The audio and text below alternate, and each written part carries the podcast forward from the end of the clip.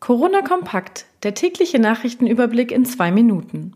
Die ganze Welt spricht über das Coronavirus und auch Kiel und Umgebung sind betroffen.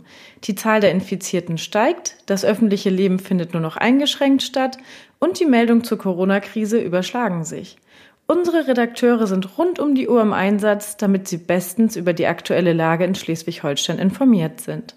Als extra Service stellen wir Ihnen in unserem neuen Podcast Corona Kompakt jeden Tag einen exklusiven KN Plus Artikel zum Coronavirus sowie weitere Corona News aus Ihrer Region vor. Täglich anzuhören unter kn-online.de, Spotify, Apple Podcast, Deezer und Co.